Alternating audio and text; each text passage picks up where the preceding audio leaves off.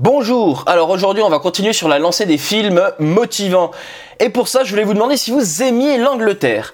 Parce que c'est là que je vous emmène, à Manchester pour être plus précis, aux côtés de Ken Loach et d'Eric Cantona pour son magnifique film, donc c'est le film de Ken Loach, hein, Looking for Eric.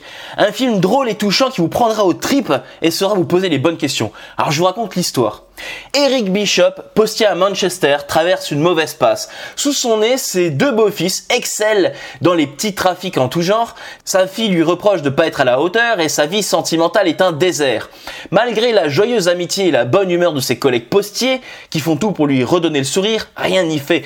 Un soir, Eric s'adresse à son idole qui, du poster sur le mur de sa chambre, semble l'observer d'un œil malicieux. Que ferait à sa place le plus grand joueur de Manchester United? Eric en est persuadé, le King Cantona peut l'aider à reprendre sa vie en main. Alors c'est pas un film sur le football, hein, rien à voir. Hein.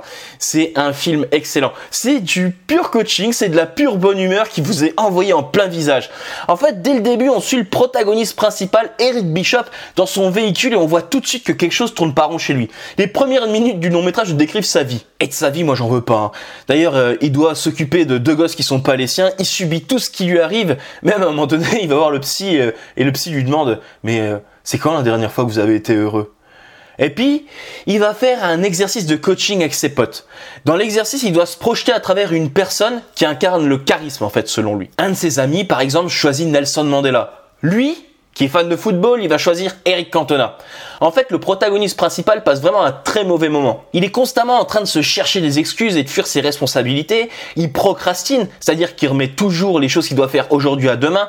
Et en fait, il, s'auto-sabote. Hein. Alors c'est quoi s'auto-saboter? Je vais vous donner une petite explication avec des petits exemples. C'est vraiment des exemples très très simples. Imaginez, vous dites, je veux arrêter de fumer. Ou bien, je vais reprendre le sport.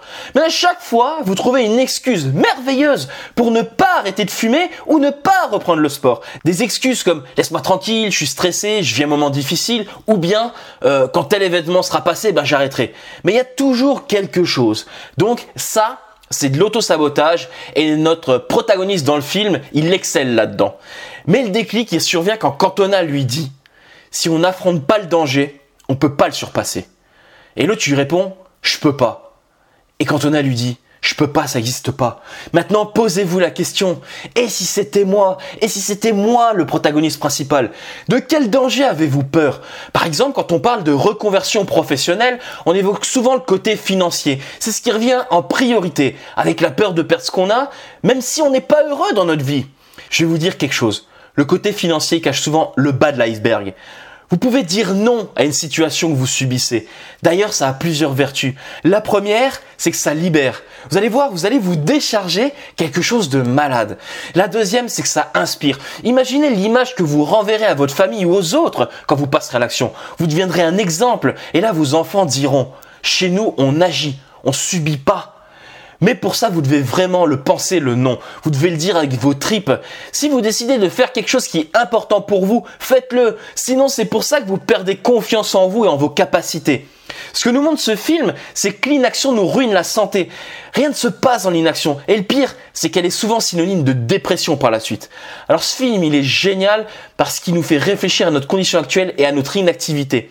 Dans le film, à un moment donné, quand on a dit, on a toujours plus de choix qu'on le pense. Donc moi je vous pose la question, aujourd'hui, qu'est-ce qui vous empêche de passer à l'action? Aujourd'hui, qu'est-ce qui vous empêche de réellement vous épanouir? Aujourd'hui, qu'est-ce qui vous empêche de pleinement vous réaliser? Je terminerai par un des plus beaux dialogues du film, c'est quand le protagoniste principal demande à Cantona quelle a été sa plus belle action. Et lui lui répond ça. Ma plus belle action, c'était pas un but, c'était une passe. Je devais me surprendre moi-même, prendre un risque. Mais pour prendre un risque, tout dépend des limites qu'on se fixe. Si on joue tranquille, c'est sans risque, mais on réussit rien. Et vous, du coup, c'est quoi le prochain risque que vous allez prendre?